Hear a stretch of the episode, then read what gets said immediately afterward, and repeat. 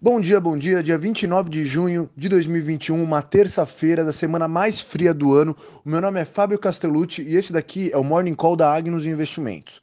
No dia de ontem, o Ibovespa subiu 0,14% e já o futuro da Europa está subindo e os índices de Nova York e da Ásia estão caindo. Quanto à agenda de hoje, tivemos o IGPM aqui no Brasil e às 22 horas teremos o PMI composto lá da China. No cenário internacional, Ontem, o Facebook bateu sua máxima histórica e já vale mais do que um trilhão de dólares. As bolsas seguem em alta nas últimas semanas e o que sustenta isso é a perspectiva de novos estímulos do governo. Por outro lado, a nova variante do Covid volta a preocupar. Nos Estados Unidos, 46% da população está vacinada e no, na Europa, 32%. O petróleo segue em queda, acreditando numa maior produção. E no lado das empresas, os bancos anunciaram um aumento no pagamento dos dividendos após a declaração do Fed sobre a saúde do setor financeiro americano.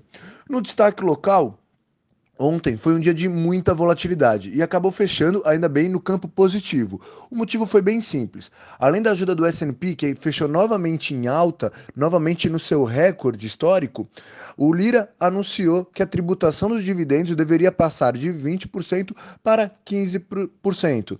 E hoje esperamos um dia novamente bem volátil, com o avanço da CPI do Covid e os desdobramentos dessa reforma tributária. Bom, desejo a todos um bom dia, bons negócios e forte abraço.